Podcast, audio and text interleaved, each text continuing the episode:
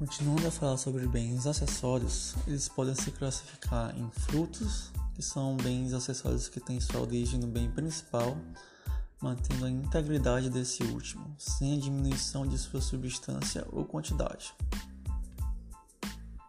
Produtos são os bens acessórios que saem da coisa principal, diminuindo a sua quantidade e substância.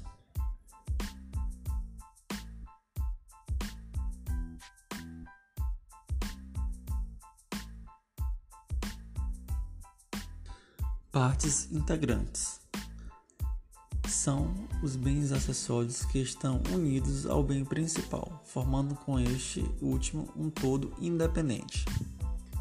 E por fim, benfeitorias são os bens acessórios introduzidos em um bem imóvel ou móvel, visando a sua conservação ou melhora de sua utilidade. Elas podem ser necessárias sendo essenciais ao bem principal, são as que têm por fim conservar e evitar que o bem se deteriore.